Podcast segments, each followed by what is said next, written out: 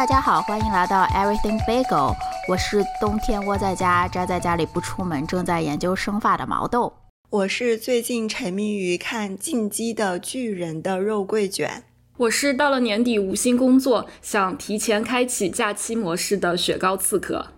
嗯，说到这个圣诞节和新年都要来了，我最近大家都没有心情工作了。那你们最近都在干什么呀？我最近没有什么特别大的事情，但是我想分享一个很有意思的生活小事。呃，就是前两天的时候，我在我家楼下遇到了一个小男孩儿，然后那个小男孩儿大概七八岁的样子，背着个小书包，揣着个小水壶，跟我就是蹦蹦跳跳的进了电梯。然后进了电梯之后，他就抬头看了我一眼，然后用一种稚嫩但是又非常成熟自然的声音跟我说。You look good today，然后我就惊了一下，我说啊，You too，Thank you。然后他又说，How was your Friday？然后我就跟他说，我就跟他说，呃，Friday was good so far，but it sucks that it's gonna rain over the weekend。然后他说，Yeah，I know。 But you get to enjoy the puddles in the rain，然后我整个人就是啊，你好可爱！当时我那个电梯到了嘛，然后我就夺门而出，然后满脸抑制不住的姨母笑。很有意思的是，那一天前些时刻，我其实去看牙医了。那个牙医小姐姐她也很可爱，她给了我一个叫 stress ball。但它那个 stress ball 软软的，是做成了一个牙齿的形状，像手掌那么大。他就跟我说，待会儿给你洗牙的时候，你要是觉得不舒服，你可以去。挤这个 stress ball，他说 you can squeeze Diana，我说啥？他还有个名字叫 Diana，他是粉色的吗？他说对，他叫 Diana，他还有一个兄弟叫 Steve，但是很不幸的是，Steve 在之前被一个病人撕成碎片了，哦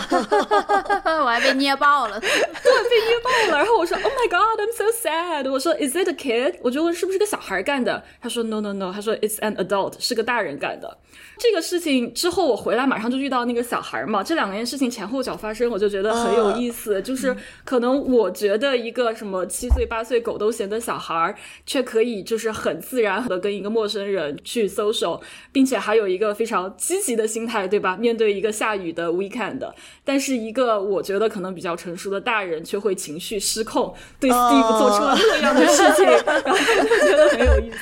哇，因为那天我看到你 PO 的那个动态了嘛。我脑海中想象的就是小谢尔顿，就是一种很像小大人模样的小男孩，我觉得超级可爱。但是 Sheldon 不会跟人 social 啊，他是那种很成熟的跟别人 social，但是他还带着小奶音那种，就很可爱。对我说，他就马上让我想到了，如果 Friends 里的周易小时候，他应该就是这个样子的。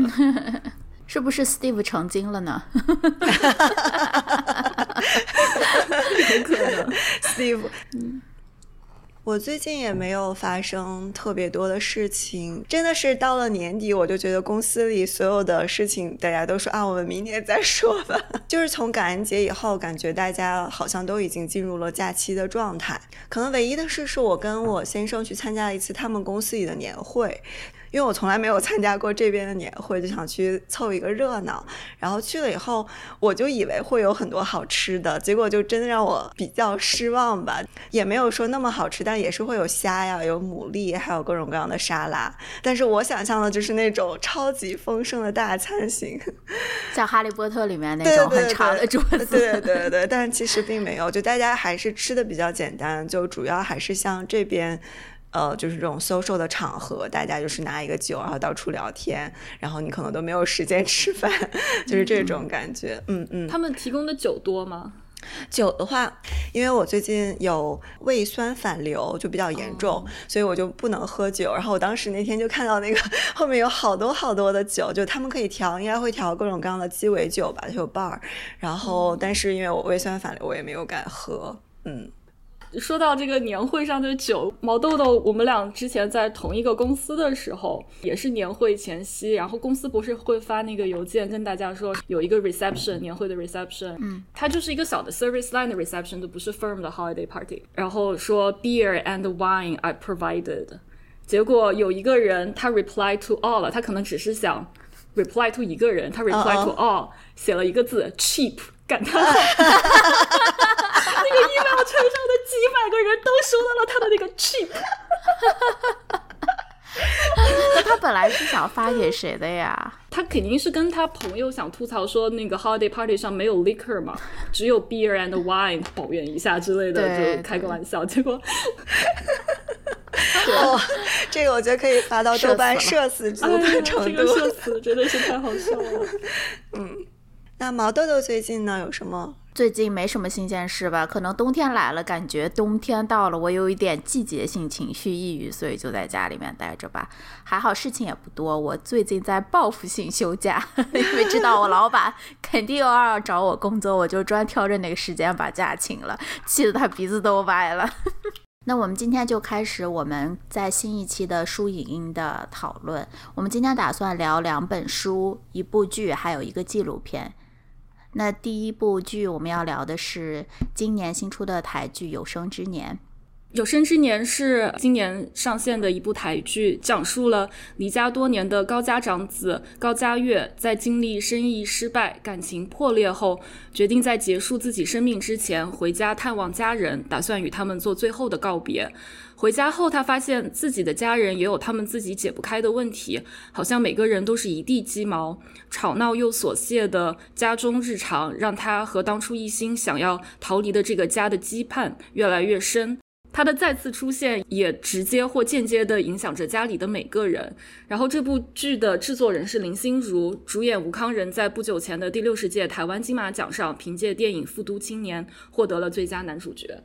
呃，我觉得我们可以先聊一下，就是自己喜欢这部剧集的部分。那我可以先说一个点吧，呃，我非常喜欢高家岳和小侄子的这条线，呃，小侄子是他弟弟高家阳的儿子，这里涉及剧透哈，因为高家岳他回来以后，他自己写了一份遗书，就有点像要跟这个世界做最后告别的这个意思，结果这个遗书被他小小侄子无意当中发现了，然后小侄子就在默默当中想要去。呃，挽留他的这个大伯吧，因为高家岳在他的遗书里面写，哦，他非常想渴望谈一场就非常美好的恋爱，然后这个小侄子就各种帮他这个大伯撮合，还想把自己在线上聊的女网友介绍给他大伯，然后我就觉得他们俩的这段非常的打动我，就觉得有一种跨越年龄之间的惺惺相惜。因为在最开始的时候，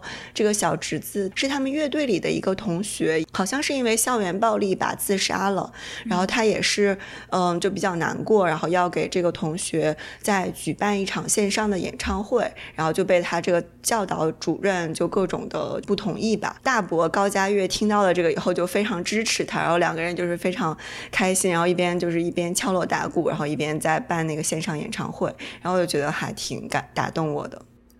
嗯，我也非常喜欢高家岳和他侄子的这一段。我单方面宣布，他们俩是本剧里最具有 CP 感的一对。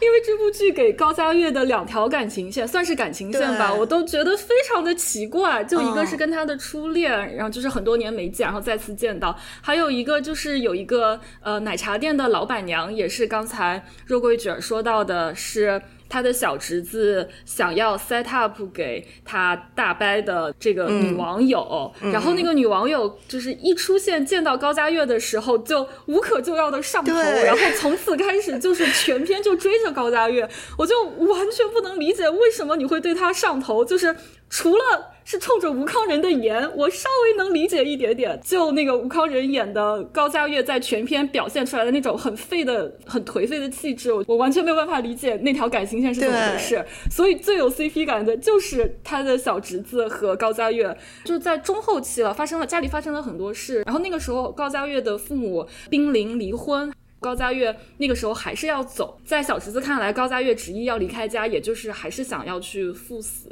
他就很生气，他就跟他大吵了一架，然后不跟他说话，在天台上跑了一圈一圈又一圈，然后高家岳就追在他后面，跟他一圈一圈的跑，我觉得那一段好浪漫啊！对，来追我啊！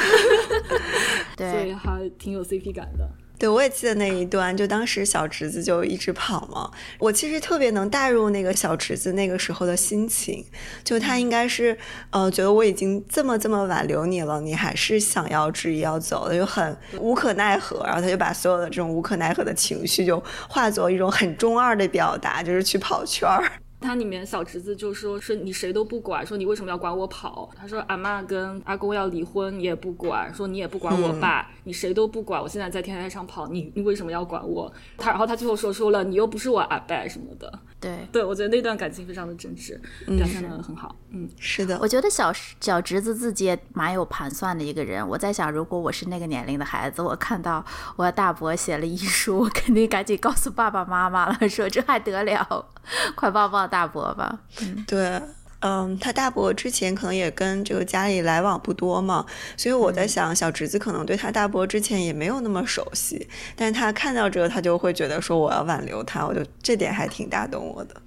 我来说一下，就是这部剧让我比较觉得有意思的地方。它这个剧中的家庭结构和成员关系，它让我觉得既熟悉又陌生。熟悉的就是它是一个典型的东亚家庭的结构嘛，就是家中有三个儿子，大儿子高嘉悦，也就是男主，他相当于一个呃很叛逆的一个角色吧，很早就离开了家。然后二儿子高家阳在大哥离家的这段时间，就承担了照顾家里的所有的事情。二儿子就是一个很典型的好儿子的形象。嗯，他自己成了家，有了自己的小孩，就是我们刚才说的那个小小侄子。嗯，小儿子高家凯是跟父母一起住，然后帮衬家中经营多年的早餐店。然后陌生的地方就是在于有一些情节或者有一些地方让我觉得很意外，但是仔细一想又觉得挺合理。我觉得这有可能是因为两岸关注的焦点不一样，让我产生了有一点点陌生的感觉。就比如说一开始高家悦他第一次尝试结束自己生命，是他想。带着一个潜水器材潜到海底，然后扔掉器材。结果他潜下去之后，又突然改变了主意，因为他觉得在海中丢弃器材不环保，这太莫名其妙了。你这一个一心想寻死的人，怎么你还在想这个环保不环保的问题？然后我就想到我们之前在节目里聊过的《我与鬼变成家人》的那那件事，这部电影里面也有类似的情节，就是男二给男主提要求的时候，第一件事情就是要求男主去海边捡垃圾。然后我就在想说，那可能是这几年环保在台湾应该是非常关注的议题之一，然后才会出现在多部文艺作品里嘛，所以这样一想就觉得挺合理的。然后还有一个我觉得有一点陌生或者觉得挺不一样的地方，就是小儿子在大学毕业之后是帮着家里呃一起经营早餐店。我觉得在我们这边的思维定式里，你就是即使说我就是有心想要经营帮家里做大早早餐店这份事业，也肯定会被家人啊或者周围人说啊，你都没有个正经工作啊，你大学毕业了，你怎么还在就是做早餐啊？然后可能还会就是遭到指指点点，说你肯定浪费了大学文凭之类的呀。我觉得就是想到这一点就让我非常焦虑，但是在剧中就完全没有这样的表现，在剧中呈现了做各种各样职业。业的人就是有在早餐店忙前忙后的小儿子，有在出版行业工作的二儿子，在快餐店兼职的儿媳，还有做医药推销的初恋，就是所有的人在剧中呈现出来的，就是这些职业是一样的，他们得到了同样的尊重，没有高低之分，没有被区别对待。然后我就不知道说真实的台湾社会是不是也是一种很这种很平等的心态去看所有的职业，但是我觉得说能在一个现代剧里非常自然的表现这样的观念，然后没有任何的悬浮感，让我特别喜欢。这种感觉就像是我在看重启人生一样，之前你们聊的那部日剧。那部剧里面也是，就是主角团经过五世轮回，他们都成为了飞行员，完成主线任务之后，回到老家就找了一份平凡又普通的职业，开开心心的一直活到老。我就觉得这也太神仙了，就是这种很坦然的心态，让我觉得非常非常喜欢。嗯。对我看的时候也对这个点还挺有印象，很深刻的，就是当那个老三在相当于料理他的早餐店，他老二妻子二嫂不是在呃 Subway 里面做服务员嘛？就这些我会觉得，如果放在。嗯，大陆或者国产的电视剧里，就会感觉是一种很苦的人生，就我都能想象，就是说他的故事线大概是一条很苦的线，然后表现小人物在大城市里的这种挣扎。但是我觉得这部剧里面，他就很少会有这种挣扎。我不知道是不是台湾社会真的是这样，就比如说，比如说找对象的时候，好像也不会把这个因素放在这个考虑里面。就比如说老三，他当时不是去参加了一场相亲局吗？对方的那个女孩是从英国就是回来的留学的一个硕士，包括那个女孩还有她的爸爸也没有会觉得说啊，我女儿是从国外留学回来，然后你儿子是。早餐店里打工的，就大家是一个不对等的关系，然后大家还是说啊，那我们可以把他们介绍认识一下，就是这种让我觉得很吃惊。我不知道在台湾是不是真的是这样。我感觉还是有些乌托邦的。我就在想，如果这个剧这么拍，比如说它是大陆剧，它会不会还被评为没有那么悬浮？嗯嗯嗯，就更代入吧。就可能比如说你是一个外卖的送餐员，然后你和一个什么海外归国女女留学生在一起谈恋爱，大家可能就会说这个会不会比较悬浮？对，比较齐情了。继续刚才雪糕说的一点，就我喜欢它里面表面上这个家庭是一个很传统的东亚家庭，但里面每个人的关系又好像在突破这种我们。想象中的传统的关系，就比如说，就是老三的女朋友许嘉欣，最开始是老大的女朋友。就假如说他们最后真的结婚了，就相当于我的女朋友后来成为我的弟妹。还有包括就是高佳悦和奶茶店老板的这条线，奶茶店老板本来是他小侄子喜欢的人。假如说最后高佳悦和奶茶店老板终成眷属，那对于他小侄就是我喜欢的人成了我的大伯的大伯母。对大伯母，就 就这些关系让我觉得非常的突破我传统对比如说东亚家庭的这些想象吧。然后另外一个我觉得很嗯让我觉得比较新颖的点是他母亲最后就是真正选择了离婚，因为在这个故事最开始的时候就是高妈妈和高爸爸就一直在吵架，就是说好像是因为高爸爸出轨一个小护士，嗯，然后高妈妈就说我我要跟他离婚，然后就把。这些年当中，婚姻里的委屈就全都发泄出来。呃，其实这个高爸爸一直都是在想要极力的挽回这场婚姻，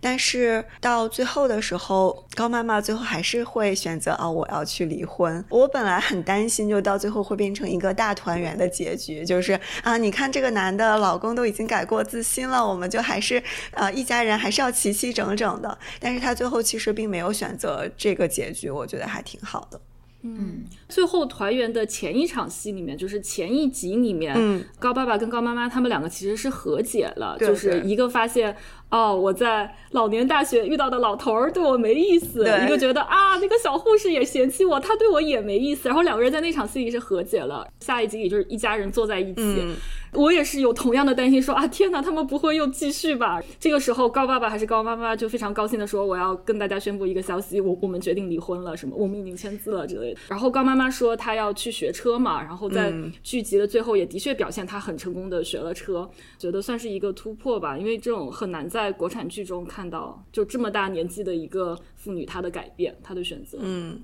而且我我也非常喜欢刚才雪糕说的那场戏，就是他们两个人在一起最后和解，啊，就因为他们在整个剧里面都是一种很剑拔弩张的状态，然后他们每一场大家一起坐在吃饭，就一家人坐在一起吃饭的戏，大家都会吵架，然后不是高妈妈离开就是高爸爸离开，又是高佳悦离开又是高佳良离开，反正总会有人走，然后那一场戏就真的是完全没有争吵，他们两个坐在那里就像一个朋，就像两个朋友互相就开对方玩。笑就是说啊，你看你，你还以为你自己又找到另一春，其实还不是怎么怎么样，就是这种让我觉得关系变得很好，就有点最后像像朋友一样的，嗯嗯嗯。但这个也是让我觉得有点。嗯，怎么说，在现实生活中感觉很难吧？就是有一点点很童话的一个结局。哦，说到这个，我想到了一期播客，我很喜欢的，就是我之前推荐的处女武器的一期播客。他们在今年三八妇女节的时候搞了一期节目，就是两位主播对谈自己母亲，然后把他对谈的整个过程放了出来。嗯，他们其中一个主播的母亲读了上野千鹤子的书，那期的标题就叫《妈妈读了上野千鹤子后还会后悔生下我吗》。然后在两段对谈中都表现了两位母亲，因为跟他们的子女就是进行了很多的交流之后，女性意识开始觉醒，然后开始重新去面对他们生活中之前遇到的挫折，然后做出了一些人生的选择。然后其中一位母亲也是，当这种意识开始萌芽的时候，她就是不停不停的探索自己，最后决定和和她的丈夫离婚。嗯，我觉得那一期我非常推荐大家去听一下。我觉得听到了很多我没有想到可以就是在那样一个年纪下可以做出这样的选择，还挺感动的。好好，对我有去听处女武器的其他的那一期，我我听我听他们就是在一起就是刷 Tinder 的那一期，然后还有他们就说刷到了很多清华北大的，就是他们各种奇葩的 自我介绍什么，但但我要去找一下你说的那一期，嗯，我也要去听一听。好，那关于这部剧，我们还有什么想要聊的、喜欢的地方呢？我喜欢的点好像没有了，我想聊不喜欢的点。我们来聊不喜欢的点。好，火力全开，火力全开。来，嗯，我觉得我不喜欢的点，首先我不喜欢老二高家阳这个人物的人设，就他就是一个非常非常完美的人物吧，就是好爸爸、好好老公、好儿子、好好员工，嗯，就所有的地方都做得很完美。然后其实这也无所谓，但是我本来希望就是他的结局会是一个，呃，让他去放飞一下，就打破他这些万事万物都要做得很好的这么一。种心态，嗯，结果我没有想到结局是安排了他出了一场车祸就去世了，嗯，然后我对这个去世的情节也非常的不满意，因为我觉得可能说这个剧就是推到这里的时候，就在他车祸之前就已经推到了一个死胡同，就这个老大高家月他还是要走，还是要。还是想要去结束自己的生命，然后高爸爸和高妈妈的婚姻也好像没有任何的进展，就两个人就一直在冷战。然后这个时候，我会觉得说，嗯，更好的处理方法是通过一些小事来去把这个人物。怎么说？就是让他去产生一种领悟，或者是产生一种改变。但是这里编剧做的处理的方法，就是通过一场意外，让自己身边一个很亲近的人去世，来推动每一个人，就是相当于内心的成长。又突然觉得，哦，生命很可贵，我不想再就比如说蹉跎在这个婚姻当中，或者生命很可贵，我还有自己的家人要照顾。嗯，我会觉得这个处理有点偷懒吧。嗯嗯，我也是非常不喜欢这一段，就是我觉得他就是。让二哥高家阳就彻彻底底的沦为了一个工具人，就是为了烘托大哥高家月，烘托男主，逼他成长的一个工具人。对，结合二哥的身世，二哥其实是被收养的。嗯，然后最后一集大家又开开心心的坐在一起，那亲生的儿子坐在一起，关于二哥完全没有在最后的家宴上出现说缅怀他，或者是提到他收养的小孩。给他搞了一个意外，让他去世了，然后剩下亲生的儿子开开心心、团团圆圆，大家坐在一起。嗯，反正想到这儿就觉得有一点点膈应吧。嗯嗯嗯，可能是郑元畅偶像包袱比较重，不好意思在这里面突破这个形象什么的吧。你们对郑元畅在这部剧里的演技有没有什么想法？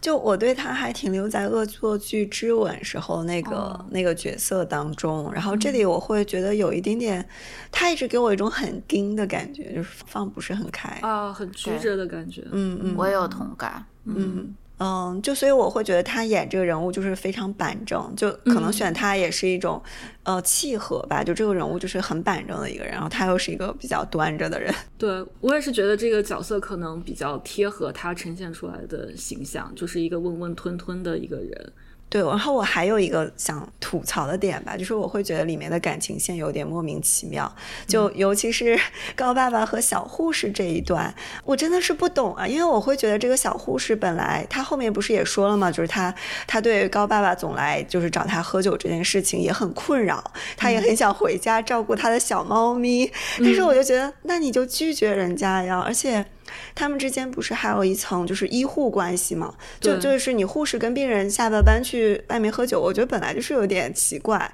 然后这是一个很好的理由拒绝，为什么不拒绝呢？我也是这样的想法。我为什么小护士愿意跟高爸爸？而且他们又是多次出去唱 K，然后喝酒，但实际上对他又没有意思。对，奇怪。然后另外也是，还有那个许嘉欣，本来最开始的时候他不是跟大哥有很多互动吗？就在那个前面，我真的以为他们两个是有可能的。呃，他不是有一段就是那个大哥还是给许嘉欣就照了各种单车照片，我会觉得说，就任何一个人敢。在这个场景当中，都会觉得对方对我自己有意思，但他那个时候后来又就是写出来，他其实已经跟呃他的三弟是在一起的，那我就觉得你为什么不说呢？对对，这设置比较奇怪。对，但我会觉得说，我不是想说去怎么说，就是去审判，就道德审判这些女性，就是说你你为什么感觉有点茶？但我会觉得说，这里面的这些女性角色都好像是不想做一种氛围上的破坏者，就包括跟老三一。一起相亲的那个海归的女生，就因为老三当时相亲的时候已经说的很明白了，就是我我对这个相亲没有意思，我是被骗来的。然后但那个女生还是很想维护住这一桌子吃饭人的面子，就然后说那我们可以认识一下，就很乖很嗲，让我会觉得说，就为什么东亚女性不可以做掀桌子的那一个？嗯，或者可能说台湾的女性本来就是比较礼貌，但我会觉得说这种礼貌有点又有点像说是社会给女性的一种，就是相当于一个要求，就你必须要做到这个时候要要很礼貌的，比如说别人病人来找你喝酒，你也不能拒绝；有人来来找我就是一起骑单车，我也不能拒绝，会有这样的感觉。然后剧中呈现的另一个没有那么礼貌的老板娘，就是奶茶店老板，感觉又是另一类极端。花痴追在男人后面，追在男主后面，就是做感情上的主动者。但是我又觉得那好像也不是生活中能看到的那种真正的把感情掌握在自己手里的女生的样子，过于的戏剧性，非常的不真实吧？嗯，对对，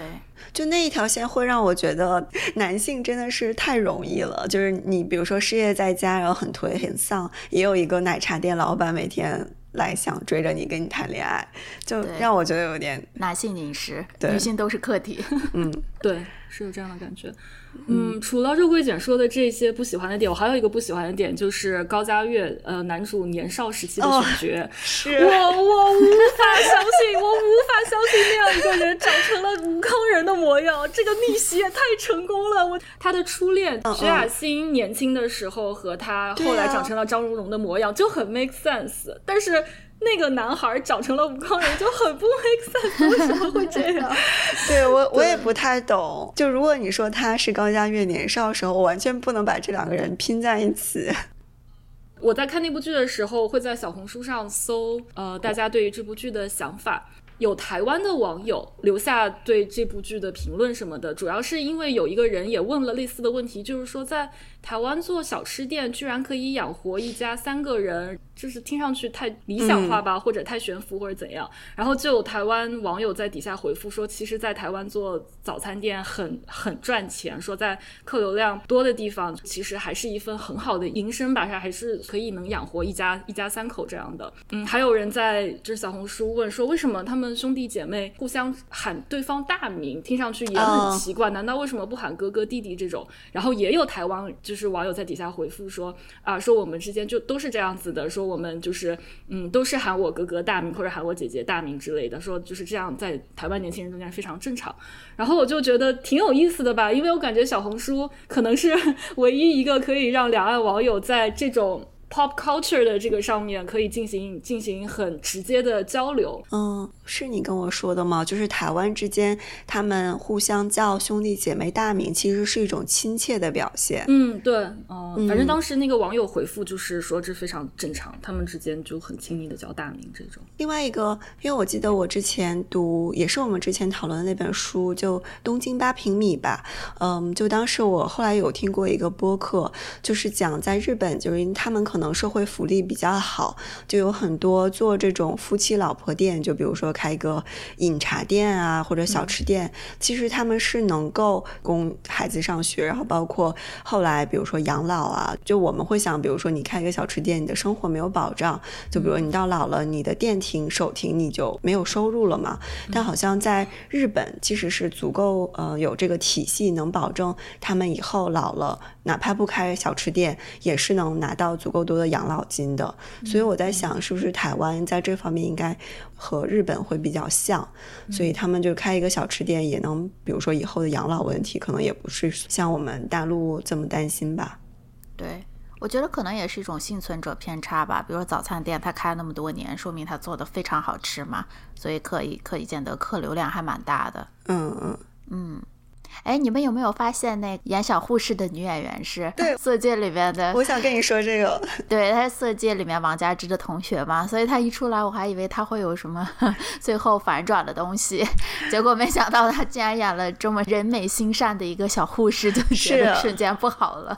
对，因为我看这个剧的时候，刚好在同时看大泽风过，就是我给你们推荐那个《色戒》的视频嘛，然后里面就看到了很多她那个女同学的画面。然后我看这个小护士的时候，我觉得，哎，这是我脸盲了吗？就她为什么长得这么像？但我真的去豆瓣上搜了。在这部剧的豆瓣里面，有生之年小护士是没有他就是单独的一个人物的那个介绍，谁谁饰演了谁吗？但小护士这个人是没有的，就是想跟你们确认一下，他俩是不是真的是一个人？是是是，肯定是因为我一看到他说这这不就是王佳芝同学吗？对对对对对。而且我我知道王演王佳芝同学的那个女生是是台湾人，我后来去查了，因为《色戒》里面他是有这个人物的姓名，然后我去查了他参演的那些。些电视剧，然后也查了这个人，他是台湾的人。我当时也是看到小护士，我觉得哎呀，他是不是要搞个大的？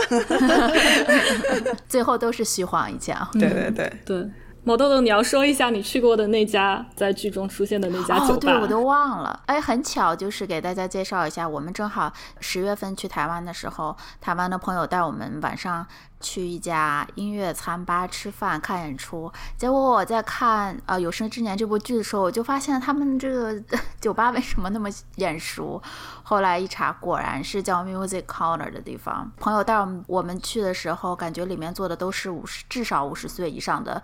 四十五岁以上的中年、老年、大叔、大妈吧，呃，等乐队开始表演的时候，会播放一些爵士啊或者怀旧的音乐，他们在里面也很嗨、很开心的样子。但是，总之，朋友带我们去完了以后，朋友就觉得非常的抱歉、很遗憾，带我们去了一个周围都是老年人，让我们觉得很很怪的地方。嗯嗯，但是我觉得还蛮好的，里面氛围很好了。没有想到台湾人的这种中老年人的生活。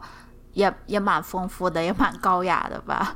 嗯，是不是它里面就是他呃高家阳演出的那个地方，对吧？就是那个音乐酒吧。哦，对，那边还蛮有腔调的呀。我在剧里面看，看上去场子特别大，然后就是都不是那种一般酒吧的感觉，是那种很有格调的那种，有一点复古的那种。对，所以就是你如果是稍微年轻的人进去了以后，你也会成为大家注意的焦点，因为跟周围的人也格格不入。他跟剧里面演的不一样，毕竟高家阳他还算是个年轻人嘛，在四十岁左右。下一部作品我们要讲二马。好，我来给大家介绍一下《二马》。《二马》是老舍在一九三一年出版的一部长篇小说，它讲的是北京的一个市民绅士老马和他的儿子马威去伦敦继承老马哥哥留下的古董铺子的一段在英国的经历吧。老马爱上了家在伦敦的房东温都太太，但因为种族差异还有歧视，他们的爱情就黄了。马威爱上了温都太太的女儿玛丽，但玛丽对他一点都不感兴趣。老马对古董铺子掌事人李子荣的经营也不是很理解，也不是很赞成，就引发了一系列的冲突。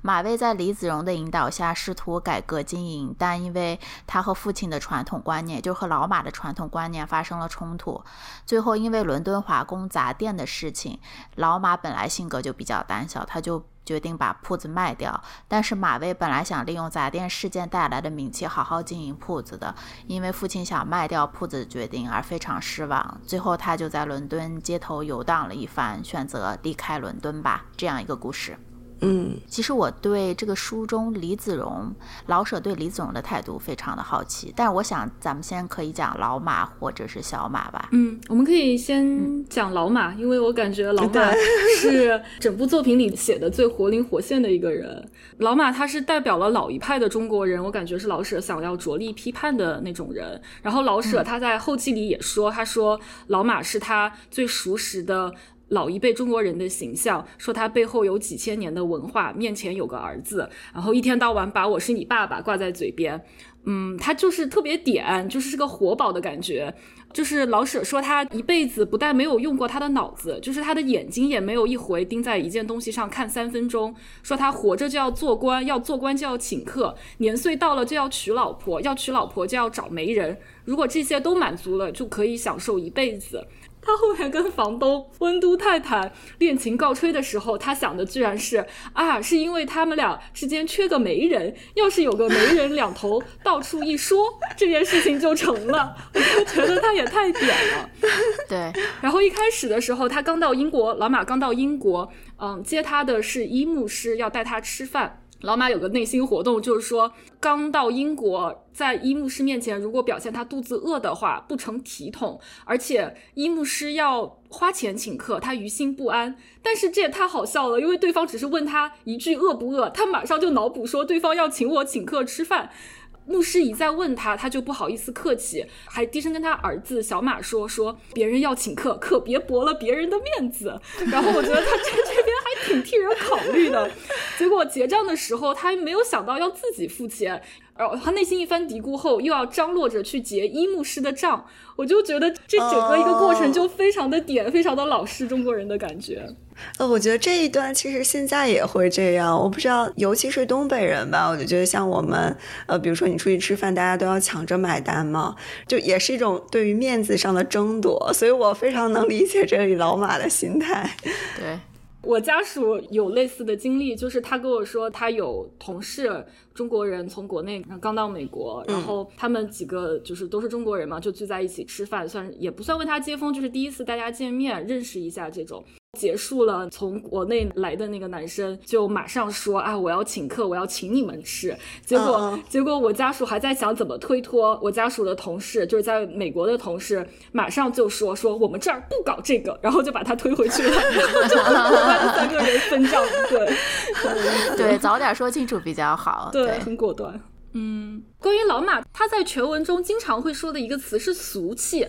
但是，就是我不知道他说的不俗气是什么，因为在老马的观念里，什么都很俗气。比如说，他来英国是为了继承他哥哥的古玩铺子，他哥哥去世了，他就觉得商人很俗气，去好好的经营一个铺子是很俗气的事情。老马自己想的是，他是个读书人，他要升官发财。但是升官发财不也是一件很俗气的事情吗？到这儿，老马就觉得这不俗气了。然后他在茶馆里看到留学生，他又觉得留学生俗气，因为。留学生是要回国做官的，他自己又做不了官，所以他看不惯留学生，就说他们俗气。所以我就很困惑，就是只要是对他好的，他就觉得不俗气吗？还是怎么样？我觉得是，我觉得他是有点，我读的时候感觉他会是那种中国就是很老的乡绅，就是会有自己的一套格调吧。然后所有跟他格调不一样的，他都会觉得是俗气。但我也不知道在什么到底能入我们马老先生的法眼。反正他是不喜欢明着说钱的问题。你要是跟他明着说钱的问题，或者跟他真的算得清清楚楚，他就觉得倍儿伤面子，倍儿俗气。但实际上他自己又。特别希望发财，就一直说要把去世哥哥的灵运回去，看上去是挂念家人嘛。结果他在节日给他周围所有认识的人送了一大圈礼，才想起来还没有给哥哥坟上献花。但是真正想到要给哥哥坟上献花，他又推三阻四的，最后又转而祈求哥哥就是保佑自己发大财。我就觉得这个也太奇怪了吧。我他好像从小的时候就是向哥哥伸手的嘛，他好像从来没有过过自己赚钱的日子，都是。哥哥主动救济他的，嗯，所以他可能觉得赚钱这个事情主动提出来，我要为了钱怎么怎么样是挺俗的，但是他心里可以想一想，嗯。嗯，我觉得他可能会觉得说，就是什么君子爱财，就他可能把自己想象成，对他是一个君子，所以他要取之有道，所以他会就以前的社会不是会把，比如说你你当官挣钱是最高等的嘛，然后你去做买卖经商这种赚钱就是是比较被人瞧不起的。我觉得在老马心中是有这么一个等级，这么一个鄙视链在，所以我会觉得老马就有点。嗯，就有点拎不清。就一方面，他其实很需要就这个铺子好好打理，然后好好给他们赚钱，才能留在英国嘛。然后，但另外一方面，当李子荣跟他讲说，哎，你这个铺子要怎么怎么搞才能赚钱的时候，他又会觉得哦，我们铺子才不搞这些俗里俗气的东西。啊，我看到这里就很生气，就就很想跟他说，老马，你清醒点。对。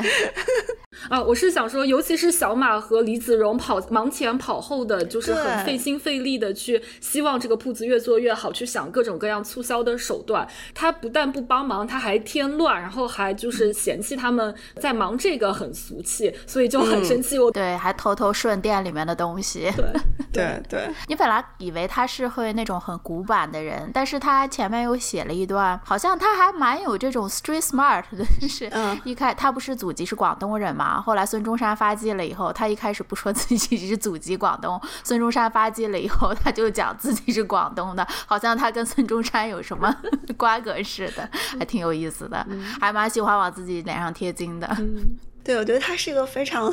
就虽然是一个负面角色，但他又写的很可爱，很好笑。对对。挺鸡贼，挺可爱的。我觉得老舍的笔触并没有对他非常的刻薄，好像还是蛮温情的吧。嗯，我觉得老舍可能有一点点想要就是讽刺，但是是有一种很嗯像裹着棉花的讽刺，就是觉得说可能因为老舍应该也见过就是这一派比较老式的人物吧，所以可能也知道他们，比如说突然之间一个社会的变革，他们也来不及反应。好，所以我们要聊一下年轻的这一代人，李子荣和小马吗？嗯，毛豆豆，你想聊一下李子荣吗？我觉得李子荣在这本书里面被老舍刻画的形象是非常非常正面的，甚至没有什么缺点。我就非常好奇老舍对李子荣的态度嘛。就比如说前半部分，你感觉李子荣他是生长于中国的土壤，但他后来因为这个官费留学，呃，来到了西方，接触到了西方的文化，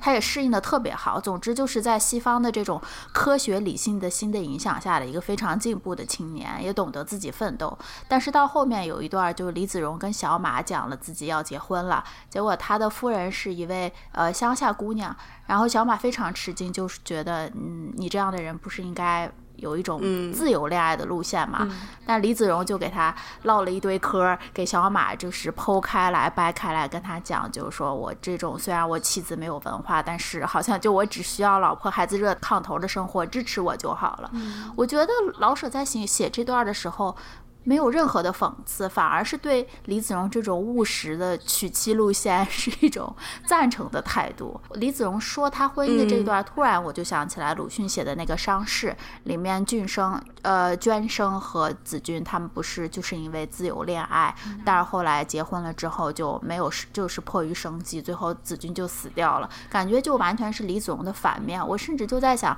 是不是老舍对这个自由恋爱这种追求爱情理想是？实际上，我觉得不置可否，甚至是内心带一些批判的吧。我觉得是不是因为他在写这部书的时候是一九二九年，是一个很早的时候，那个时候这些思想、这些进步的思想，或者让女性可以去读书的这些思想，其实才。刚刚萌发吧，或者是就是都没有存在多久。那你说到自由恋爱，还是一个挺新潮的观念，可能他周围都没有什么自由恋爱发展很好的一个好的例子，让他知道说原来这是一个更进步的思想。所以我觉得是跟时代的局限有关系。我觉得当时老舍可能也因为在他当时在英国也留过学，在那边待过，所以他知道在那边的移民的状况是什么样的，可能根本没有时间或者没有精力。去享受一种自由的爱情，所以更多的人可能就像李子荣这样，只能就是说走多快好省的路线，然后把自己的注意力集中在念书强国上面吧。嗯，对，李子荣塑造的就是一个实干家的感觉。嗯，我读的时候我没有读出来，就是老舍对李子荣。呃，就是娶妻生子这一块的一种赞成吧，因为我会觉得老舍对，嗯，李子荣就的确很很多都是很正面、很肯定的描写。然后，但我会觉得说，老舍这里把李子荣就是对婚姻的态度，嗯，单独拎出来写了一小节，好像就是说把这个问题拎出来供大家讨论。就包括他写马威的态度，就是马威听到这个其实是比较震惊的吧？我记得当时就马威其实是不太理解李。子荣的这么一种态度，然后我觉得老舍可能把这两种观点都放出来，一种是李子荣对这个婚姻的态度，另外一种是马威这种更进步的青年对这件事情的态度。我觉得他是把这个事情拎出来让大家来讨论的。其实我觉得他对马威寄托了更多他的期望吧。文中很明确的写到，马威对李子荣说：“我们虽然很熟悉彼此，但是我们在感情上差着十万八千里，像地球到月亮的距离。嗯，但是我们依然要试着了解彼此。”嗯，我我觉得可以聊一下马威。嗯，马威这个人，就刚才雪糕也说是老舍寄予厚望的一个人，因为我读的时候其实是最能带入马威这个角色。李子荣读的时候，他已经适应了这个英国的环境。然后，但是我们读马威的时候，是他从，比如说从中国到英国，然后他既有。了解中国的那些，比如说现状吧，但他同时又在适应这个英国的呃这种生活，然后想要在英国这里，比如说去经营好自己的铺子，然后还要学习，还要搞就是各种各样的这种社会活动，所以我会觉得马威是一个跟我就生活可能更贴近的一个角色。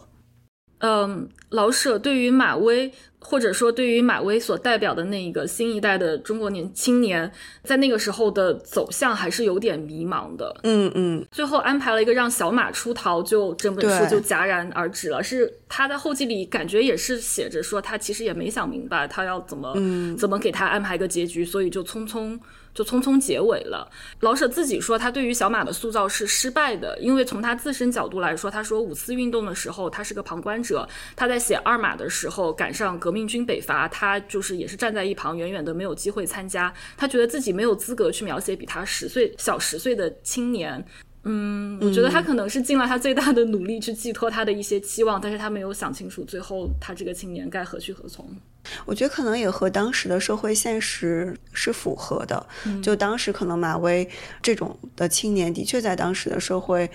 当中是他的前途是不确定的。我我读的时候就会把马威代表成一种，就是比如说呃新青年，然后他们很想要接触外国的这些先进的文化。嗯，但是如果比如说我们结合当时的历史，就会发现这条路可能也最后是走不通的。嗯，所以我在想，是不是老舍就也相当于是把这种结局带到了马威这个人物的身上吧？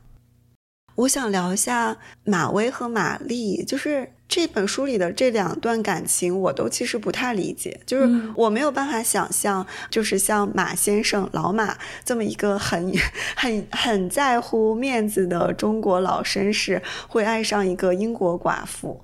嗯，然后这是一点，然后另外我也很难想象马威，就因为玛丽在里面会经常说啊，我不要跟中国人一起吃饭，然后我看不起中国人，就是我没办法想象一个马威这么进步的年轻人会爱上一个处处看不起自己的人。是的，我也觉得很突兀，好像就突然他就爱上他了。嗯，所以我读的时候，我会觉得说老老舍是不是在。以一种就比喻的方式来写这两段爱情，就好像把嗯他们的爱情比作，比如说呃中国和英国之间的关系，因为中国在那个时候可能非常急需的想要去从英国那里学习这些新进的技术呀，还有包括文化制度，所以他是带着一种我想要亲近你的态度，所以安排就是马老先生和马威这个父子都同时爱上了这对母女。老舍在后记里写的是他，他就说他自己对于感情线的处理非常的简单粗暴吧，可以这么说。他好像是不是很擅长写感情戏，对，所以他就他就不写了，他就直接就就简单粗暴爱上就爱上了。对，书中所有其他的东西是想他着重的东西，感情是他最不想写的东西，所以他就简单粗暴的处理了。哦，那这样的话，我觉得我可以理解。我觉得马威对玛丽还有一种。幻想就是，我突然想起来，李子荣还给马威灌输了一套冰激凌理论，就说他当时马威单相思太炙热了，李子荣就跟他说：“你要记住，所有的英国人都瞧不起中国人，你每次暗恋到单恋到发烧到不行的时候，你就记住这个冰激凌，你的心就可以凉一凉了。”所以我就觉得，按说应该是周围的人都应该是这种态度才对，但是马威好像就一下对玛丽上头了，可能也是他刚去英国吧，所以还处在一种。文化冲击的这种角度吧，看什么都比较新鲜，再加上他是个年轻小伙子，正是血气方刚的时候，很想谈一场恋爱呢。但是书中对于马对马薇最尊重、最好的一个女性是一姐姐。对，整篇书中表现的她非常理解马薇，知道她的困惑，因为一姐姐她自己也有类似的在中国生活的经历，然后又倒过来，就是一姐姐是比较更了解中国文化的那一波英国人，一姐姐对她也很好，也很尊重她，也很理解她的想法。但是马薇跟一姐姐之间没有任何的感情线，一姐姐唰的爱上了一个渣男华盛顿，which is 玛丽的未婚夫。对，这基本上就是韩剧的套路，就是我又让你想不到他喜欢的是谁。因为我最开始读的时候，我真的以为是一姐姐喜欢马薇，所以处处去安慰她。然后我就想，马薇，你真是瞎了狗眼，你应该爱一姐姐呀。然后结果一姐姐转身就跟华盛顿维谁斯玛丽的未婚夫走了，搞不懂。对，就好像回到了毛豆豆你刚才讲的那个点吧，就是老舍他好像有一点批判自由恋爱，因为一姐姐她就是自由恋爱，跟一姐姐一起私奔的人是华盛顿，华盛顿他是个渣。男呀，我觉得华盛顿在全文就是寥寥几笔，没有写很多。在文中读到的华盛顿的感觉，就是我不觉得他能真正理解、欣赏与尊重一姐姐。我觉得他跟一姐姐在一起，也只不过是因为他把一姐姐跟温都小姐，就是玛丽做比较，然后他觉得一姐姐有一种更新、更自由的、不被婚姻家庭束缚的东西。但是我觉得说到底，他就是图新鲜啊，他也不是多尊重一姐姐的感觉。而且一姐。姐姐选择华盛顿也很奇怪，我记得华盛顿好像是一个骑摩托车机车男吧，那 应该叫。让他这种始乱终弃，好像也没有怎么琢磨形容他有什么特殊的技能之类的，能让两个女孩子都为他倾倒，所以就还挺奇怪的。摩托车本身就是一种，就是一种荷尔蒙。还像我们可以聊聊这本书里面关于歧视啊，或者是一些民族问题。我就是觉得读这本书的感受很复杂。嗯，一方面我觉得它是一个很老的故事，因为里面经常就是说啊，我不要跟中国人一起上街，如果被别人发现了，别人会议论我。我就会觉得这种言论在今天听来就很爆炸。就如果现在谁要是这么敢说的话，你就会觉得这个人很没有教养，或者是你，如果你在公共媒体上这样说，你就会被 cancel 掉。但另外一方面，我又会觉得，就是它里面所讨论的这种偏见啊、歧视，还有呃民族问题、种族问题，好像在今天看来又不是那么过时。尤其是就近几年，比如说讨论的，比如说对呃亚洲的歧视啊等等，嗯，还有我记得我读这本书的时候，刚好佛罗里达州就颁布了一条法律。说不允许呃招收中国的研究生以及科研人员，会觉得说这些歧视虽然我们今天可能没有办法在明面上听到，但是他们会换了一种更隐蔽的方式，然后会嗯 dress up 成一种。别的说法，就比如说，我们要为了国家安全，我们要为了技术不外泄，所以我要明目张胆的歧视你，我要颁布这些禁令。所以我觉得这本书读完以后，就很让我想起来当时看《芭比》里面的一句话，就是说我们并不是不歧视女性了，只不过我们现在隐藏的更好了。二马里面写到很多就是中国人在英国受歧视，我觉得肯定是结合了老舍自己在英国留学那几年的亲身经历。嗯，所以当时就是对于中国在明面上的歧视非常的严重，然后一百年过去了，这些歧视都变成了不能说完全变成了暗地里的吧，但的确也是有隐藏了很多在在底下的。像佛罗里达，就是他是最早颁布不让中国人在那儿买卖房屋的。我觉得就是老舍说的，就是有时候你那种贫弱的印象留在他们心里了，然后你不知道西方人内心中。是怎么想你的？但是在表面上，他们已经不会再说了。毕竟，这个你要是公开发表这种种族歧视的言论的话，会带来很多麻烦。但是有时候我会在想，其实每个人都难以避免偏见吧。嗯，所以想到这点，有时候又觉得蛮失望的。嗯嗯，对这个世界。他在后记里写的是说，他对自己塑造的英国人，他连半个有人性的英国人也没写出来。他觉得他塑造的英国人扁狭的爱国主义决定了他们的罪案，所表现出来的都是偏见与讨厌。但幸而他是用幽默的口气在叙述他们，不然他们简直就是一群可怜的疯子。是幽默宽恕了他们，正如幽默宽恕了马家父子，把扁狭与肤浅消解在笑声中。对，我觉得真的是老舍，因为他幽默，所以他把这些偏见。接嗯写出来，感觉是一种段子。但我读的时候就会有一点点生气吧，就很明目张胆的那些歧视，然后我就觉得啊，你们牛逼什么？就是这种感觉。哦，我想到脱口秀演员黄西，他最开始讲脱口秀的时候，嗯，也是把歧视华人写成了段子，然后在脱口秀上表演。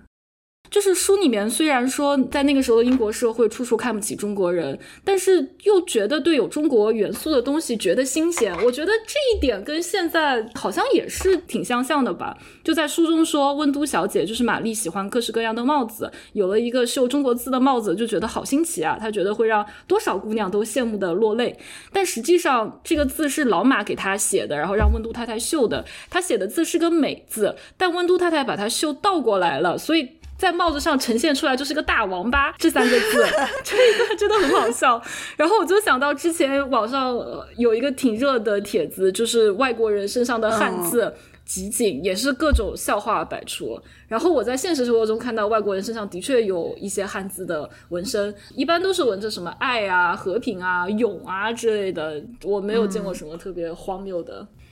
我觉得他们可能就会把这个当成一种，嗯，怎么说一种一种装饰吧，就说证明我是其实还是很 international 的，对，异域情 调。嗯，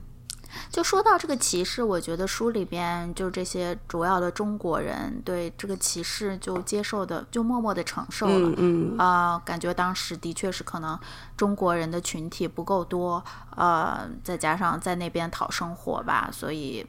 就还是一种更实际的态度，嗯，比如说李子荣里面有一段跟小马他灌输他冰激凌理论的时候，我记得小小马好像说玛丽应该也是喜欢我的，因为他还救了老马，救了我爸爸嘛，因为嗯老马喝醉酒了以后在公园里面摔倒了，玛丽找警察把他送回家的，然后李子荣就跟他说说，嗯，就算是黑人黄人现在掉到水里面，他们都会救你的。这是他们那种社会道德，但是不代表着他们喜欢你，他们还是瞧不上你的。对这段描写也蛮妙的，还跟我心里的一种感觉是可以呼应上的吧。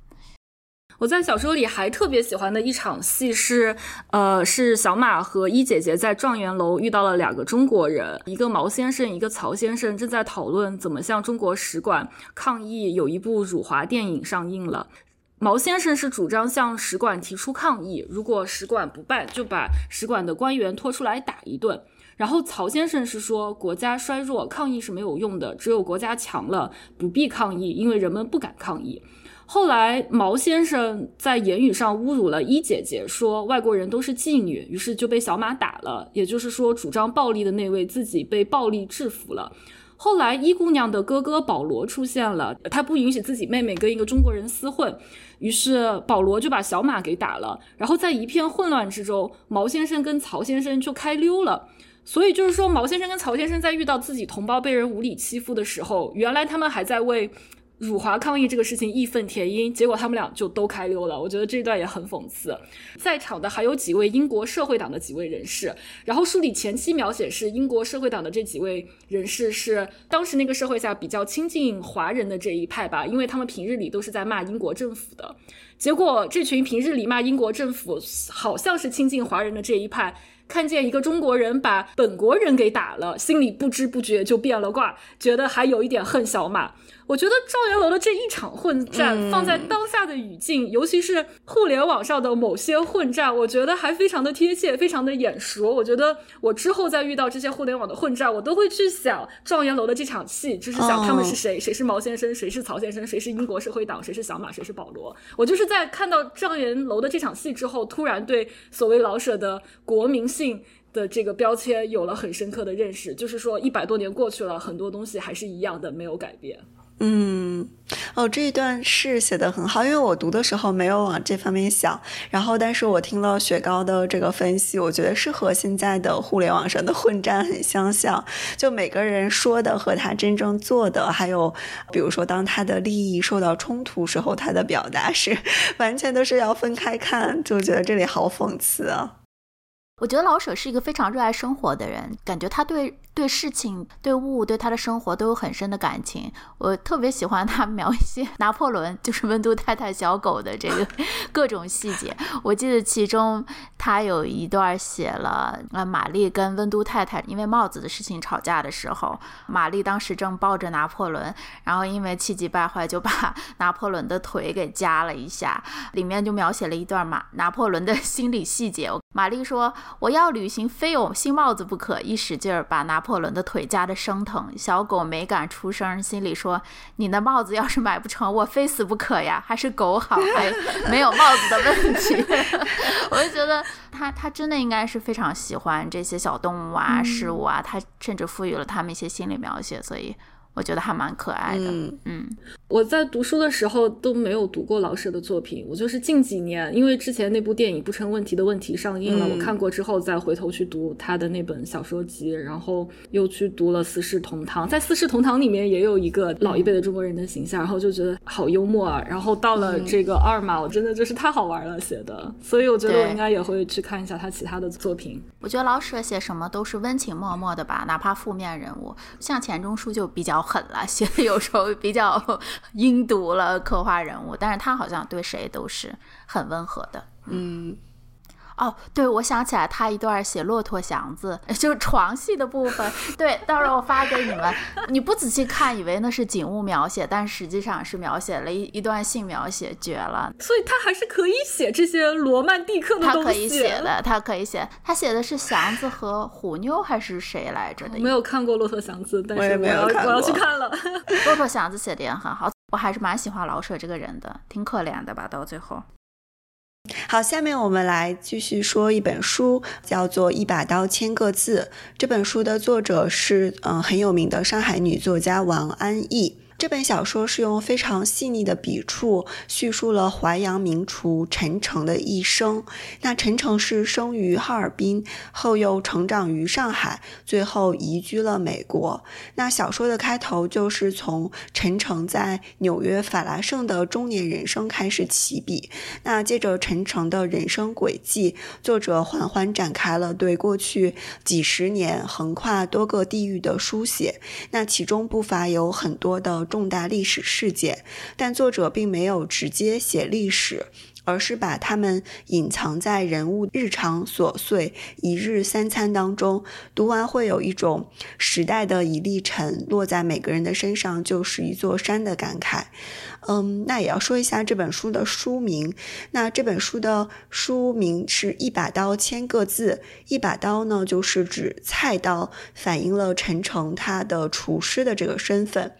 嗯，千个字是取自袁枚的一句诗：“月映竹城千个字，霜高梅韵一身花。”一直是和陈诚儿时和他的玩伴一起踏过的竹影。嗯，但我也会觉得这句诗里面他用了的几个意象，包括呃竹子、梅花，在中国的文化当中，其实都代表着一种很高洁的一种品德，所以我觉得也是可能在暗指，就是说陈诚，包括嗯他的一家人，就是他们身上的一种品质吧。呃，我感觉这本书里有一些觉得很亲切，比如说他提到的淮扬菜，比如说纽约法拉盛七号线这些。他说到，呃，纽约法拉盛是一派草莽，但生气勃勃。我脑海中马上就能想起那个 Main Street 那边，就是七号线那一块那种一派草莽、生气勃勃的那种印象。他在书里面还写到说，陈诚和他的朋友看到曼哈顿开了一个上海的本帮菜，有清炒鳝糊，然后他们就过去尝一下这个菜，然后我就觉得我在玩解谜游戏一样，就是通过那个店面和街区的描写，我就马上想到了我之前吃过的曼哈顿的上海菜，叫清国 China Blue，感觉就很像。但是 China Blue 在疫情期间就已经倒了嘛，就上网搜了一下网图，然后发现 China Blue 的那个外面是有。文中描写的红砖墙，店里面我记得也是有那种上海滩女明星的那种旧时的画片、香烟广告等等。我甚至还谷歌到了它的菜单，它的菜单有一道菜叫韭黄鳝糊，然后我基本确认这个原型就是这家店。对我读这本书的时候，也是有很多触碰到了自己记忆中的一部分的感觉，因为它里面写到了几个地方，从哈尔滨到上海再到美国，就都是我生活过或者有关系的地方。嗯，比如说他写哈尔滨。的冬天，就大家在冰面上滑滑冰，然后就是我们小的时候的这种场景。然后还有他在上海的时候，因为他是住在比较工人阶级住的地方，就是上海那边叫。类似于什么什么新村什么什么里弄，然后刚好我读书的地方附近就是当时上海的一片老城区。我读书的时候，当然这些城区已经，嗯，就相当于被废弃掉了。然后我记得我们当时会和朋友一起，就是爬到这个工厂的顶端，然后就是看黄浦江上那种隆隆的汽笛声，然后什么，就是很有氛围感。呃，我记得其中描写了一段，就是陈诚跟他的一个舅公吧，就一起去洗澡。呃，我就能想象到当时住在厂区的那些工人，就大家一起一起排队去洗澡的那种场景。然后这些都让我很有一种氛围感、画面感。我觉得也是得益于王安忆的风格，就他的风格是一种很很工笔的一种写法，就他会把这些呃每个地方的景致，然后包括每个地方的生活习惯，就写得非常非常非常的。戏，嗯，然后我最开始读的时候是会有一点点，嗯，没有轻视的意思，但会觉得有一点小儿科，就不太想说，嗯，很投入感情。我就是当一种游记，然后当一种散文去读，嗯，是直到后面就真正他开始写他就是母亲还有父亲的这条线，然后我才开始觉得，哦，原来这背后藏着一个就是更大的一个故事。这本书分上半部、下半部嘛，上半部感觉就非常的烟火气，非常的市井，就的确就是像一个小品啊、随文啊这样子。我很喜欢上半部的贯穿全文的尼克松，无处不见的尼克松访华，我觉得很有意思，就是有很强的时代感。比如说，他说亲戚来家里面住，然后大伯母跟大伯私下争吵，问说这个人要住到什么时候？大伯说等尼克松走，虽然尼克松跟他也没有什么关系，但是得等尼克松走。还有还有一个就是，呃，男主就是陈晨，他在小时候受到了大厂的女职工招娣的接待吧，招娣对他很好，让他去跟上海爷叔洗澡，带他在大食堂吃饭什么的。他重逢了招娣后，问上海爷叔还在吗？然后招娣跟他说，因为尼克松访华带来的政策，然后让上海爷叔去了美国，但是这也让招娣和爷叔分开了。然后就是等于说，尼克松访华就是间接着影响着他周围人的命运。嗯，还有一个很有意思的是，嗯，陈晨在回到上海之后，回到上海娘娘那儿，然后娘娘她是一个很孤僻、独来独往的人，但是得益于陈晨他会做饭，所以跟邻里的关系就近了。然后上海娘娘也慢慢的跟邻邻里的关系变好，他们邻里之间讨论或者就是说闲谈八卦的事情，说尼克松访华期间菜市场的菜样式都比平常多，有鱼呀、虾呀，各种各样的海鲜、河鲜啊，但是这些东西不给人买，只是拿出来摆样。是，而且还有人在旁边看着，不让平民百姓去买这些东西。但是哪怕是看着这些鱼啊虾啊很很丰富的菜式，都会觉得心里很开心。所以我觉得，就是无处不在的尼克松，然后穿插在这样的很生活化、很烟火气的事情描写里，就非常非常有时代感，很有意思。对，就他会把这种很重大的历史事件，就放在这些日常的琐碎当中，我觉得就写的很高明。对。对，嗯嗯嗯，那接下来我们可以聊一下这本书的下半部。就像我们刚才在说的，就下半部他开始写陈诚的母亲的故事，然后这部分真的是非常非常的令人唏嘘吧。嗯，就他的母亲应该是出生于哈尔滨的一个世家，然后他从小就学习非常好，长得也非常漂亮。后来他在学校里就是考入了大学，学的应该是语言类俄语专业吧。嗯，他就相当于那种校花级别的人物，嗯，就非常非常的绚烂。然后他所有的朋友们，大家都会惊叹于就是母亲个人的这些魅力。但是后来母亲就是和他父亲一起结婚，就有了家人，然后就开始了文革。然后我在读母亲故事的前半段，这颗心一直都在吊着。你在那个年代，然后你是学什么外文，然后它里面也写了一些，嗯，就是母亲小的爱好，就非常的洋里洋气的。然后包括他家人的一些关系，你就会觉得在文革当中，母亲肯定是会受到冲击的。然后我这颗心就一直在在等等这个时刻。但真正这个时刻发生的时候，呃，王安忆又处理得很平静。他就说，母亲有一天早上就拎着，呃，大字报，还有他的一个油漆桶，然后到厂门口里贴了几张大字报，然后人就带走了。这家人就再也没有见过母亲。然后我读到这里的时候就很好奇，就是这个母亲到底发生了什么。然后我就是在网上一查，发现母亲是有一个原型的。他母亲的这个原型叫做张志新。张志新也是在文革的时候很勇敢的站出来，就是批判四人帮，呃，以及文革的这些过错。呃，张志新就被带走了，并且在监狱中，呃，遭受了很多很多的虐待，直到最后被杀害。直到是文革。最后，张志新才被平反为呃文革时代的最大的冤案，把他追封为烈士。这些其实在小说中没有写，在小说中只是写后来陈诚长大，他因为母亲的关系就备受周围人的关注，就好像说到他啊，他是谁谁的儿子，大家就一种心领神会的感觉。然后我读完这个母亲的故事，再回头去看前半部分他写的那些嗯小的生活细节。就会觉得有一种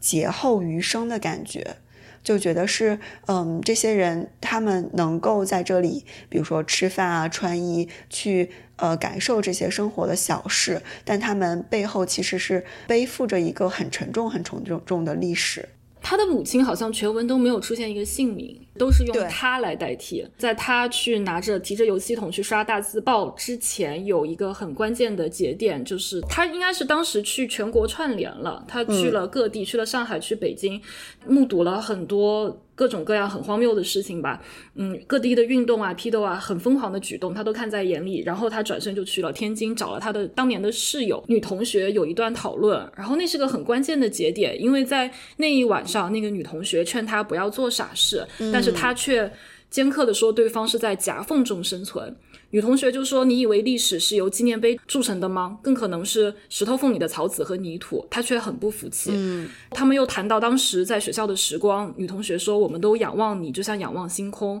但我们是凡间的人，我们相信平凡的真理。”嗯，之后就发生了他张贴大字报的事情。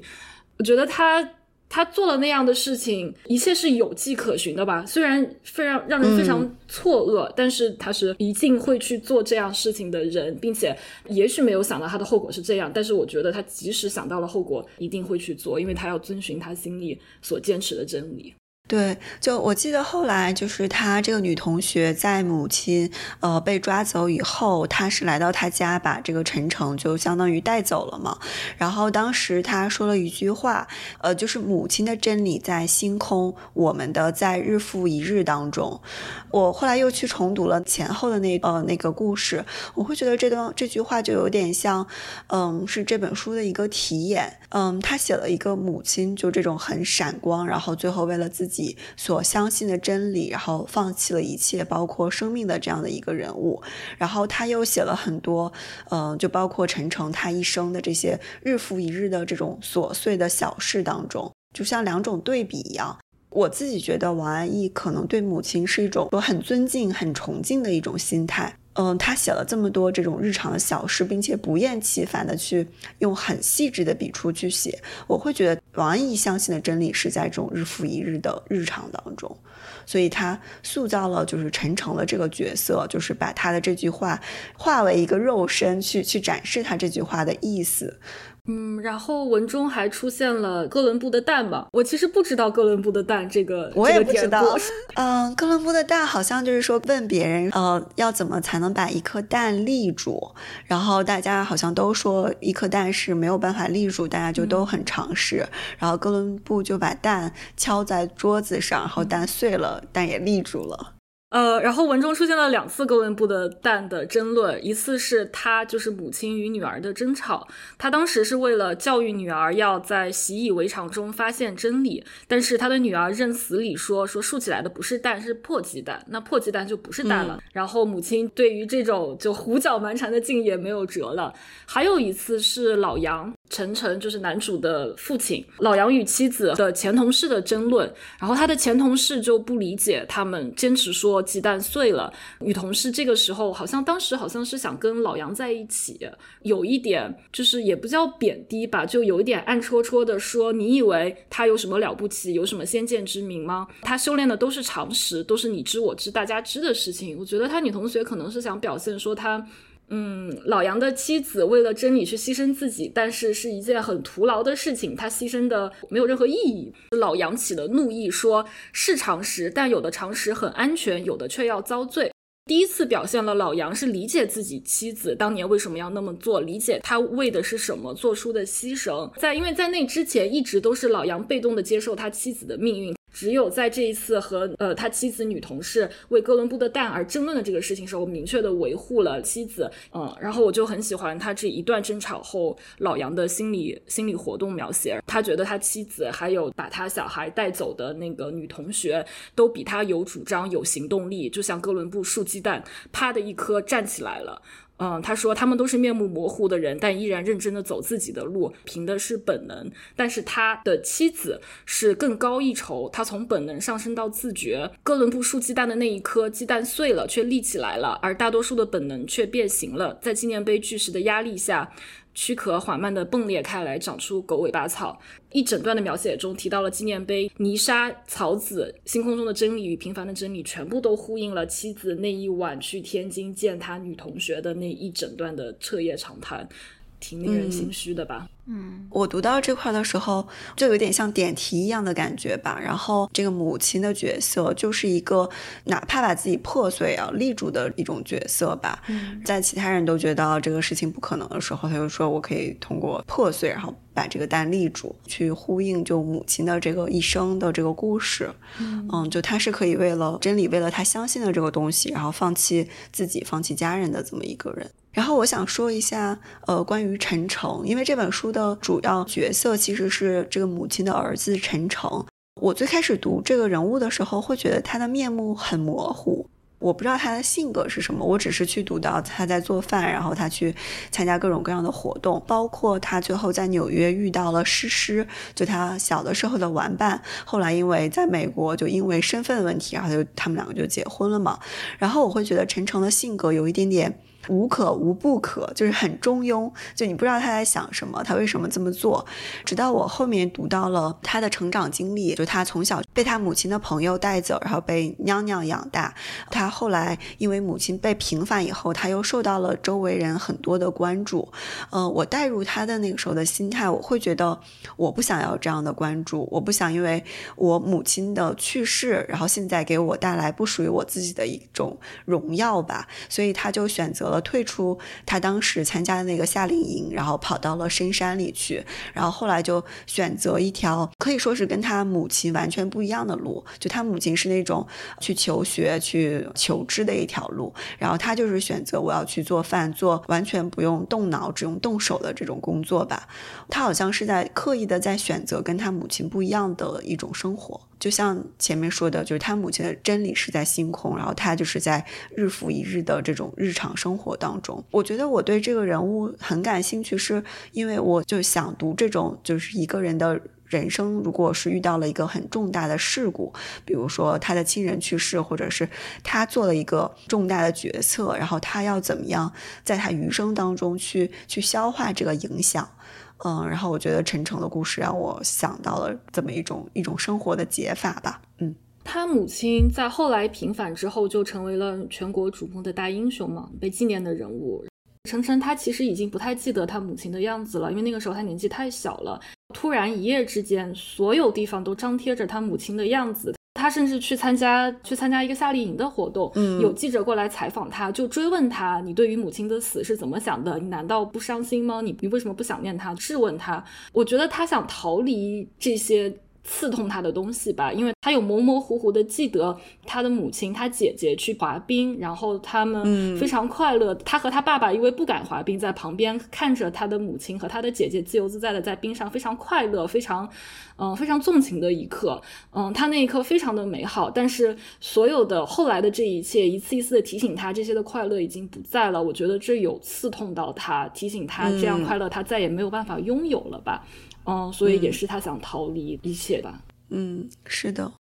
另外，我还想再说一点，就是我非常喜欢里面的女性角色，就一个是他母亲的朋友，可能在学生时代是有嫌隙的吧，就是当时好像母亲说了一句话得罪了他这个朋友，但是多年以后，呃，这个母亲就是又看望他朋友，两人又相当于冰释前嫌。但是后来没有想到是这个朋友在他母亲就是落难以后伸出援手，然后把他家的这个小孩带走了嘛，觉得很有一种侠女的那种风范。嗯，然后另外一个我很喜欢是上海的娘娘，其实书里面写她上海娘娘是一个很冷漠的人，就感觉生活。过得很古板，但他同时又在一个很困难的时候，就是一直去抚养他。然后我记得里面其实也写了很多，就上海娘娘蛮关心他的一些情节，包括他在外面好像打架了还是怎么样，娘娘回来就帮他洗澡。然后就觉得其实娘娘也是一个很很冷漠，但是内心很火热的一个女人。最开始就是有一段描写是晨晨的母亲和娘娘见面。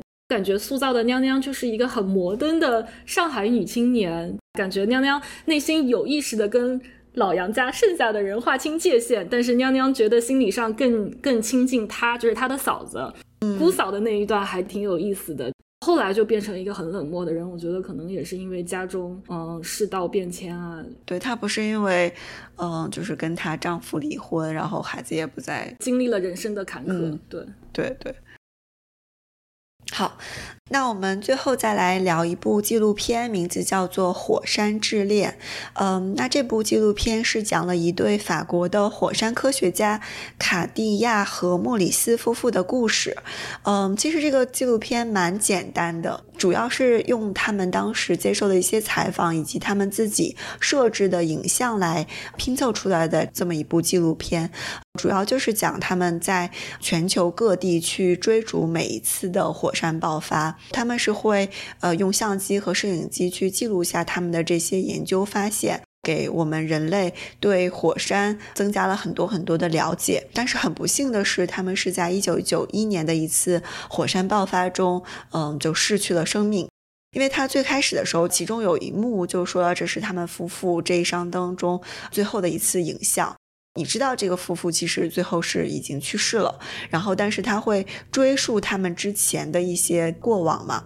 我看到最开始的那一幕的时候，我其实是有点难过的，很可惜，就这么一对璧人最后去世了。看到后面的时候，我就觉得自己就是有什么理由去去为他们感到惋惜呢？因为他们真的是这一生活的太绚烂、太尽兴了吧？就是他们可以一直去做自己特别喜欢的工作，然后又找到一个。就和自己志同道合的人一起来做这项工作，真的是太太太幸运了。而且就像里面呃莫里斯那个男科学家说的，嗯，他就说他自己不想过那种永长而无聊的人生，他更想过这种绚烂而短暂的人生。他们其实，在做这些工作的时候，他们已经知道自己可能会遇到危险，但他们就是完全不在意。所以我就觉得自己没有理由就为他们感到惋惜吧。影片中表现的他们研究火山的契机，是因为他们。对人类失去了信心。那个时候，他们所在的时代好像是一个还蛮动乱的，世界各地都有战争爆发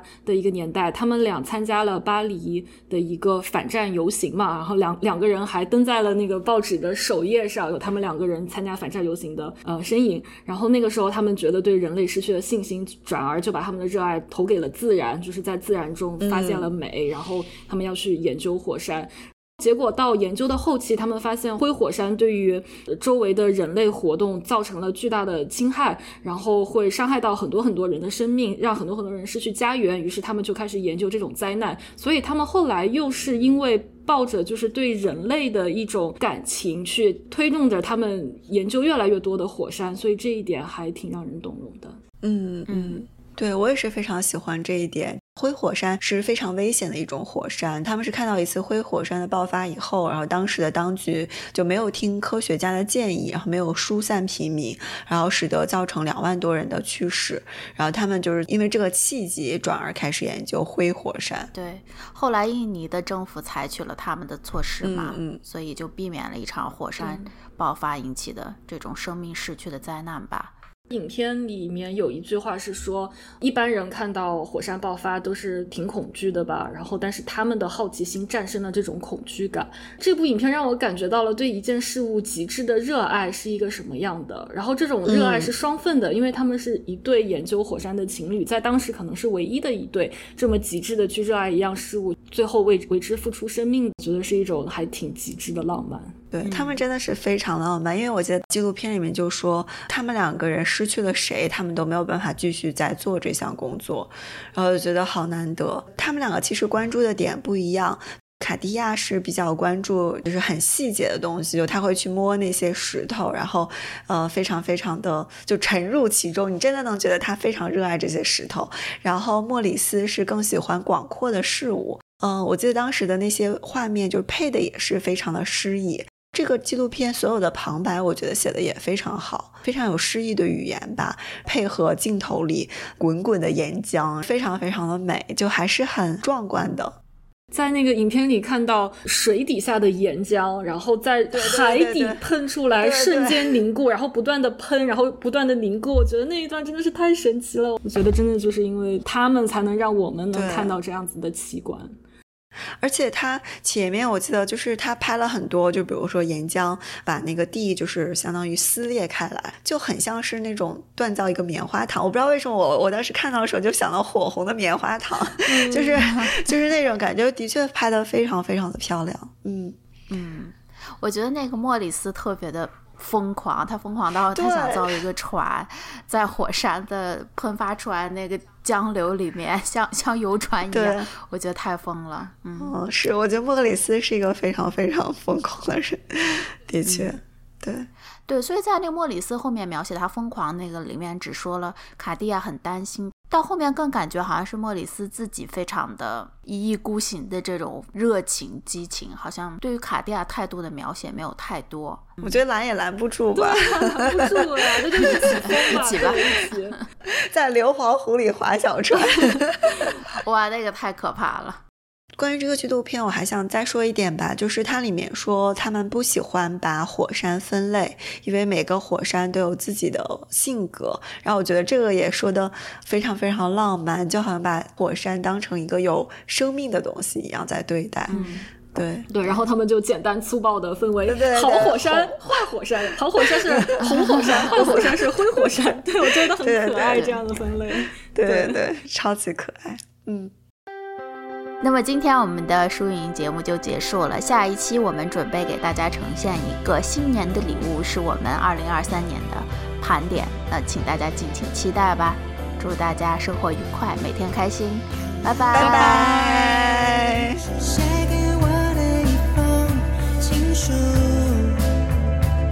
书之所在。